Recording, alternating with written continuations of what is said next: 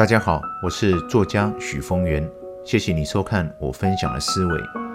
今天的主题是：凡事看透，但不要点破，只要做到心里有数就好。当我们看透一个人时，没必要揭穿；当我们讨厌一个人时，也没必要翻脸。这世上本来就有很多讨人厌、让人看不惯的人，但记得，越是这样的人，越是不要去得罪他们。道理很简单，因为小人难缠呐、凡事看透，但不要点破，只要做到心里有数就好。这是一种人际生存的潜规则，是一种锻炼，更是一种智慧。